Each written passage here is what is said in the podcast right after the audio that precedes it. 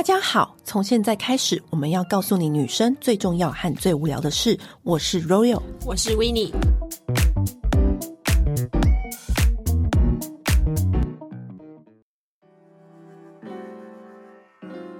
五月才开团，现在大家又吵着又要再吃一团，就是我们第二团的白木耳。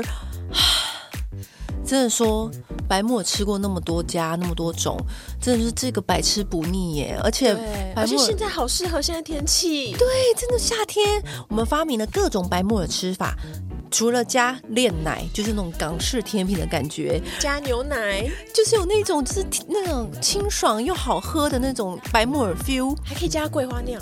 对。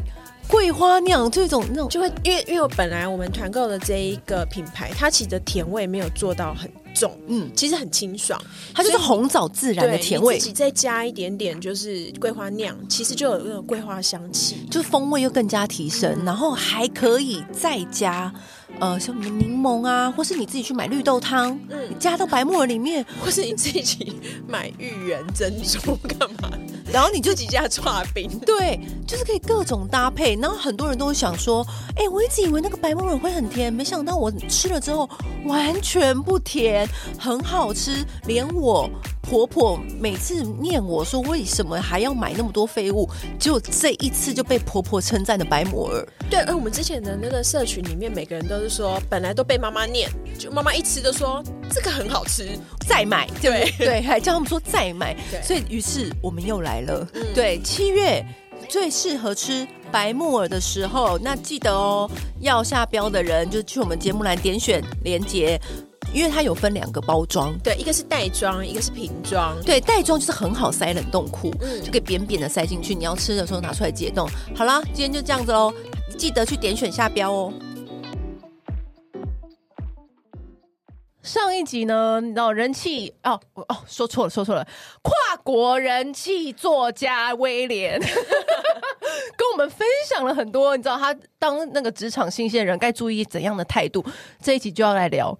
怎么样好好离职？Hello，大家好，我是威廉。谢谢大家上一集很热烈的回应关于新鲜人这个题目。但是我觉得我的工作经验当中，找工作不是最难的，最难的是离开一份工作。嗯嗯，这一集这样。他故事可精彩的嘞，没错，被离职四次的人，包括心理层面创伤的修复。我自己会有比较大冲突跟强烈的心理不适，是因为我在第四次被 lay off 的时候，我其实有精神崩溃过一次。怎么说？为什么？很严重的身心症，然后那时候呃，因此还住了院，因为我觉得这件事情是我长久以来都很热爱的。嗯，怎么最后会带给我这么大的痛苦？然后，可是我现在如果放弃的话，是不是在打自打我嘴巴？那你有预期自己会这样子的？没有，我觉得那是一点一滴的。嗯，因为我那时候可能长久以来的离职，都带给我一定程度的创伤。我们的身体没有办法好好的去放松。我其实也相对幸运啊，我是一个一直被离职，但都会去更好的公司的人。嗯，对。然后，可是我我在。有一点像是情商，你跟上一个分手之后，他会家暴，但是你还没有痊愈好，下一个男友只要讲话大声，你就吓到屁滚尿流。我就是那个状态，嗯，所以我长久以来都没有去好好的替自己心理上的伤，尤其是被离职，像那种很不舒服、很痛苦的感觉，嗯、其实我都没有让它发出来，我都不敢跟别人讲，都没有好好的疗伤，在前进。对，你是不是都一个接着一个工作很快下去？因为我不能没有收入啊。然后那时候就会考虑到现实点，我不能休息太久，或者是说你一看离开业界太久，大家就会忘记你是谁，嗯，就是你很很难再衔接回去了。所以我就逼自己一直去工作，一直去工作。可是直到有一次工作的时候，我我在工作上我就是被主管栽赃，天哪！然后那时候我就开始心里有点不适，但是那时候我都不知道自己有状况。我是先从肠燥症，我每一天都在拉肚子。我每天至少会拉三四次以上的肚子，吃什么拉什么。但是我想说啊，就当减肥好了。然后我就越来越瘦，越来越瘦，越来越瘦。然后那阵子我大概半年，我瘦了六公斤，我自己都没有发现。然后因为我在工作上被主管栽赃，然后他因为他想要我走，很多同事跟大老板都一直在保我，因为他觉得我我是个很好的员工，没有像他觉得那样。我不晓得他在想什么，所以他对了我使了一些手段，让我让我以前那种被离职的恐慌感再度出现。我都觉得这份工作我已经很安分守己的做了，为什么到最后还是这样？开始害怕去上班，不想去，然后就开始倦怠，开始请假。然后那时候可能感情啊各方面都不是很顺，然后人一穷就衰，看起来就衰衰的嘛。就是、应该是说你的心智一旦是已经没有像以前那样子正面了。对，我不是正面的。我每天上班，我每天睡醒，我记得印象很深刻。我睡醒的时候会先叹一口气。哦天哪，这真的是一个吸引力法则。对，然后我就。无神的看着看着床角，然后再慢慢爬起来要去上班，然后就这样经过一阵子之后，我就我就开始请假，然后我就我就跟他说，我可不可以留停？嗯，然后你知道他以为我得了什么绝症或什么的，就是他要我不要去上班呢，他怕我自己自己可能是一些私生活不检点得了什么绝症之类的，他还用这样的影射哦啊，然后什么什么。然后我就我就当时就有点错愕，然后我就说好没关系，我想要先休息一阵子，我就把休假全部都划掉。然后后后后来划掉之后，我就跟他说我可可可不可以留停？嗯、我真正的状况真的不是很好。他说不行，要么你就自己离职。我就当然不服啊，因为我自己被 lay off 那么多次，我怎么可能自己离职啊？我一定要是拿到遣散费。后来就弄到后来，他就给我了一笔钱，然后后来我就走了。然后那一阵子走之后，我大概有两三个月没有出门。然后我妈。完全不知道我发生什么事情。有一次中秋节我就回家，我整个瘦到跟骷髅头一样。妈妈应该吓坏。我妈都没有说什么。有一天我妈就打来说：“你到底怎么了？嗯，你还有在工作吗？”嗯，我就说我没有。然后妈就下意识的去检讨我可能工作，她觉得我是个讲话很白目的人，然后一个不会阅读空气，就刚刚向她直来。她说：“你是不是又去惹到人了？”妈妈有的时候就是、就是火上加油哎、欸。对，然后我妈妈是火上加油、欸，我整个人。崩溃，崩溃到对他大吼，叫他闭嘴，尖叫、欸！哎，我因为我觉得我承真的受受伤太多，我承受不住，要有一个这么相，就是我觉得他应该站在我这边的人，再去指责我什么？妈妈真的提油救火，真的提油救火。然后后来，反正就经过那件事情之后，我就我就我就在书里面也写了这篇文章，在在那个绝交那一本书就写，就是你的工作不是你。我长期以来都太把工作这件事情跟我的生活绑在一起，而且那个时候他这样子对你，是不是会让你会开始一直怀疑自己？对，我会，你会不会想说，我真的这么烂吗？对，我会一直质疑质疑我自己做过的所有的决定。对，然后我那时候还还就是很负面，然后会觉得说，嗯、为什么我活到三十几岁还要接受这样的？而且会导致你后面就是不管要做什么工作，你都反而会更犹豫，然后我会很怕。比如写个稿，你也会想说这样写好吗？对，我就有一点鬼打墙了。嗯、那时候就会一直在质疑自己做的每一件事情，我甚至不不敢跟任何人往来，因为我很害怕他在关心我。我又那时候心真的被弄到生病了。对，然后我又很很怕他觉得我怪怪的，嗯，或者是说我很怕造成别人的负担，就会一直有很多对自己的对话。所以我大概有三个月都没有出门，我都在关在家。那你这样反而更危险吧？对啊，更更轮回啊！你那时候离职了，我要留离职了。可是因为我那时候离职有经过一个是精神崩溃，就去住院，然后回来之后我就觉得我可能我想要重新整理一下自己。那你后来怎么起来的？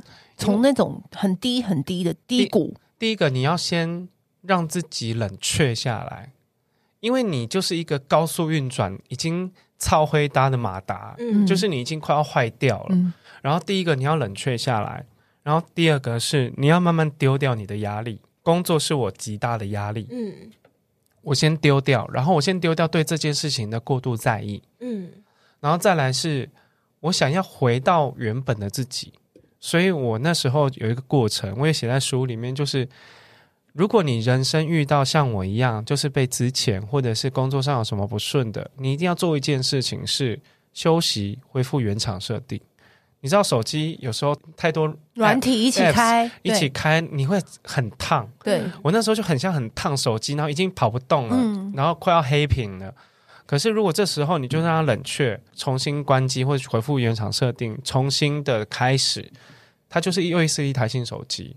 所以我那时候做了做了几件事情。第一件事情是先在台北好好休养，先把自己身体照顾好，嗯、然后先放掉对工作的过度执着，嗯，因为刚离职会有很多心里过不去的坎，说别人会怎么看我啊，都不要想，因为那些人离开职场，那是职场的你，不代表私生活的你就是那么他们想的那么失败。私私生活的你其实是一个呃，可能我那时候有朋友鼓励我，就说，其实你是一个我们大家都很喜欢的人，然后也对朋友都很好。嗯、可是你在工作上可能我们都遇不到，因为我们不知道你的问题是什么。嗯、但是不要担心，那只是一工作的，就只是一个，很小部分的你。对，那只是一个很小部分的你。然后我们不会因此觉得说哦，你是什么负担啊，都不会。然后如果我那时候朋友很甘心，我就跟大家都不联络，嗯、他们自己跑到我家按门铃。一定会的啊！他说你：“你你怎么了？要不要出来跟我们聊聊？啊、或是我我我我在你家待一下，好不好？可以吗？”然后他就开始每一天就是会固定的问我说：“哎，还好吗？”探访独居老人，就类似 类似。我觉得那时候被主动关心，我我觉得心里是非常渴望有人主动关心我。嗯、可是我又有点矛盾，是我怕这个主动关心我会依赖，就有压力啊。对，嗯。自己想太多，可是那时候你就把自己很多奇怪的猜测跟念头跟自己的对话都不要再想了。你想要什么就要就去就去拿，你想要被爱你就去讨，嗯、你想要被关心就去。安慰你陪我吃个饭，我我好我好孤单哦。就是你要懂得是，不要等，而且你要懂得讲出来。嗯、我发现很多人是不太讲出来的，要讲出来，然后你要讲出来，然后你我所谓的回复原厂设定，我那时候做了做两件事情是。我去找我很久没有联络的朋友，因为工作而耽误我去做的事情，做这两件，嗯、一个是朋友，一个是事情。然后事情是我去旅旅行，我在台湾旅行，我没有出国。可是这样很棒，嗯、真的。我就去垦丁啊，我去垦丁住了十几天。然后那时候我去见了一些我可能高中同学、国中同学，然后一些我自己曾经在生命里遇到了一些很多好人。可是我就后来因为很长。变成一个工作狂，然后疏于跟大家联络。其实我心里都是惦记着大家，印象很深刻哦。有一个朋友结婚，然后他结婚当天我在截稿，他的婚礼我就没有去。你真的很过分。对，然后他一直耿耿于怀，嗯、然后他就说：“吼、哦，我的婚礼都没来。”然后就一直念。可是我中间我们都一直在工，我在一直工作，然后都没有跟他见面。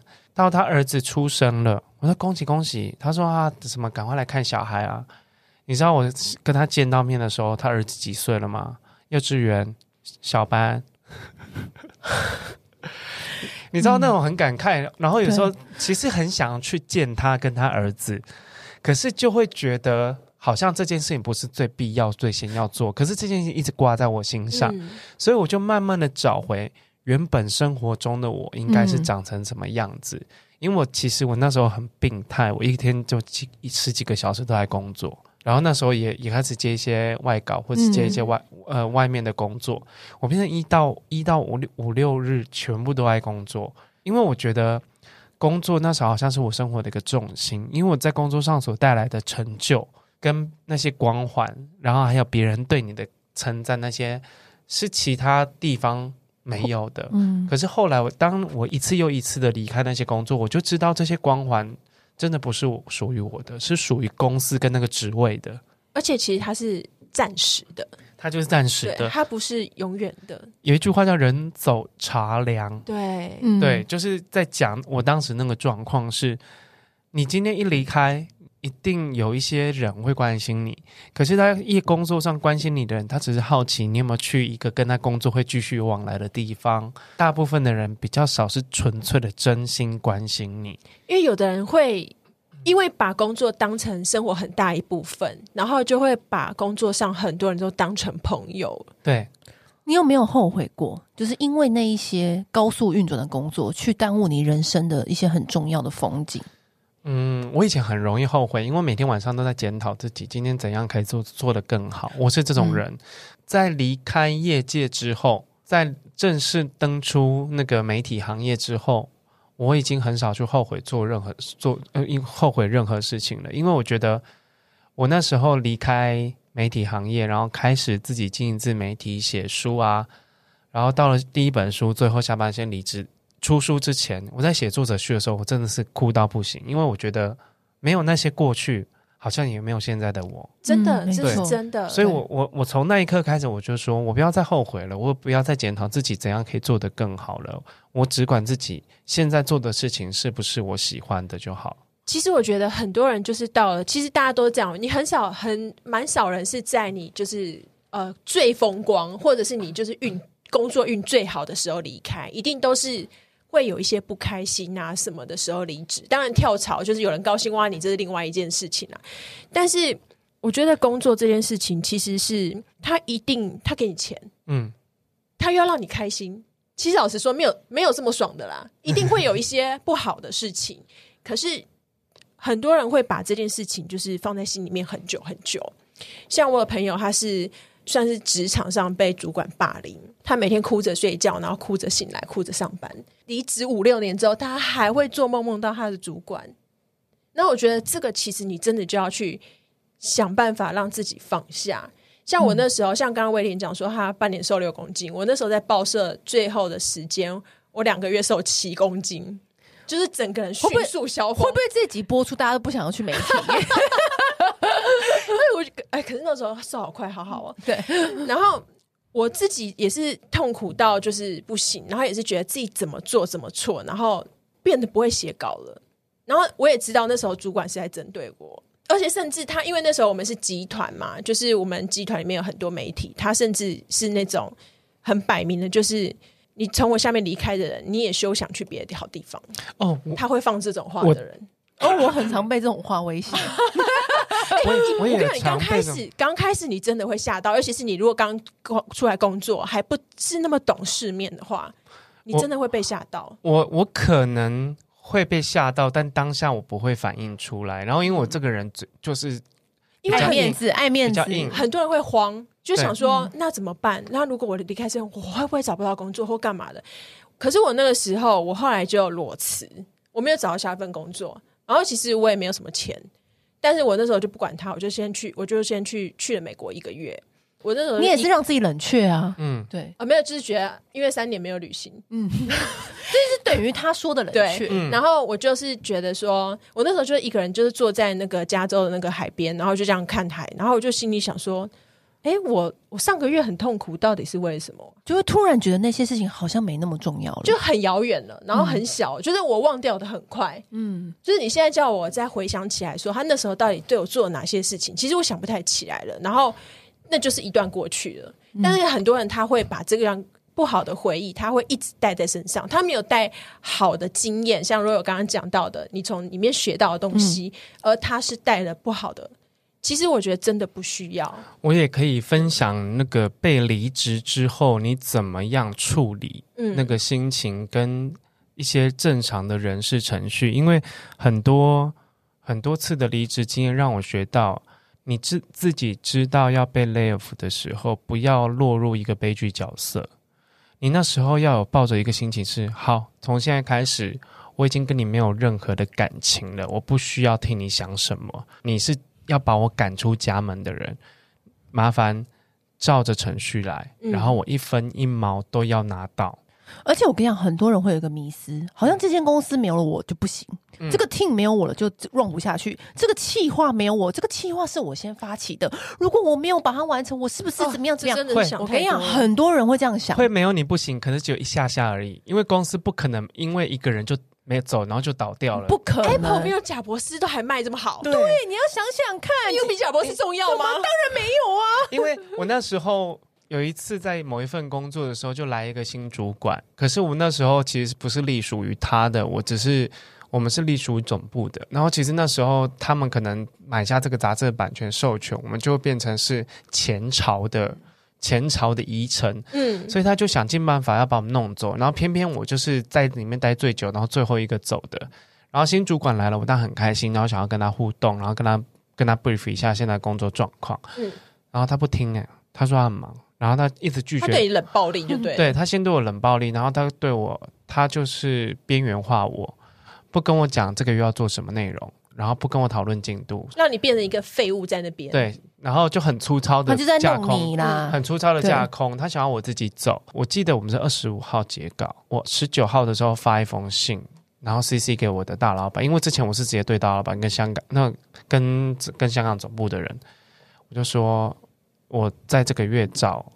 他开会找若，假设找若开会好几次都没有下文，嗯，然后我现在有点不知道该怎么办。这个月我任都没有稿要写，然后所以我这个月等于都没有做任何事情，我有点慌张，请各位主管指示我应该要怎么办。他就拿这份 email 说我越位越权越级报告，对，然后说我我这个人没有办法管教，他没有办法跟我共事。他就把这件事情渲染的，我平常就是这样，所以他不想要跟我。是一个很顽劣的人。对，然后所以他不想要跟我交接，因为他觉得我很难带、自傲、难带之类的。嗯、后来人事就跟他一起进来跟我谈啊，然后一开始是他跟我谈，然后他就跟我说，就一直在讲我的不是，然后做到什么时候，嗯、我就说那我一条一条跟你解释。然后我其实有试出极大的善意，然后我知道你自己可能对我之前有一些成见。或是你觉得我不是你 team 的人，或是你想要带别人来，我就 OK。可是你完全没有给我机会表现，跟你磨合，我觉得很奇怪。后来他就越讲越激动，然后他说：“你要不要自己签离职单走一走？”我就说：“我就说这样子怎么可能呢？” 我说：“我说你我又不是第一天出来上班的。嗯”然后他就拍就大声拍就说：“我在这个业界这么多年，从来没有人敢跟我这样讲话。”然后我说：“那今天就是第一次喽。”我就是第一个，我就是第一个喽。然后因为我觉得老神在这，因为我知道我一定要走。然后可是我觉得他已经没有想要跟我好来好去、好好讲的意思。就是你要跟人家离婚了，嗯、然后你还不想要付赡养费。对，然后我就说好，你不用生气，我也不会为难你。你要我做到什么时候，我就做到什么时候，钱照算。嗯，算了。我在正常照着正常程序离职，然后他就再拍，就是说说，我会让让你在业界活不下去，生存不下去。为什么那么多叽歪的主管都很喜欢唠这种话？因为我看我们三在场三个人都听过这种标配 标配标配标配，因为他没没没有台词啊。我觉得这讲出这个话就是标准，他没有招可使，他气数已尽。我跟你讲，如果你们大家听到这个话，你们要内心啊暗自窃喜，因为他没有别招了，真的，真的。而且其实说真，我跟你们讲。他们真的没有那么厉害，而且如果他真的要让你在业界混不下去，他不会那么大声告诉你，他会在背后捅你。对，对啊，对啊，所以他讲出来就代表他没招，嗯、他气数已尽。那你你怎么回他？不是，因为我当下是别人跟我讲的。他说：“哎、欸，那个人说要让你在业界、哦，我也不是，我也不是直接面对，对业界。后来，我后来，我刚刚不是说我是在那个媒体集团里面嘛？我就离开那个报业，我开始接外稿的人生，其实就是从那个时候开始。就是我就遇到了那个集团里面的杂志的主编，嗯、然后他就看到我，他就说：‘哎、欸，你是不是要离开？’我说：‘对。’他说：‘那你来帮我写外稿。’我就说：‘好。’所以我就还是一天到晚在那个集团里面出现。然后呢，一开始我很害怕遇到他。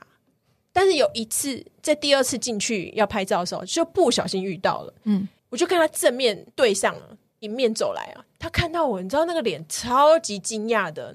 我突然觉得，哎，干，到底有什么好怕的？对，我欠你什么啊？你知道我一开始离职的时候，虽然我在那个状态下，他说的什么业界生存不下，就会回他说：“嗯、好，我会加油。”然后就这样冷冷的回他。然后后来我到一些活动，我就是可能到其他媒体去了，然后到一些活动上面。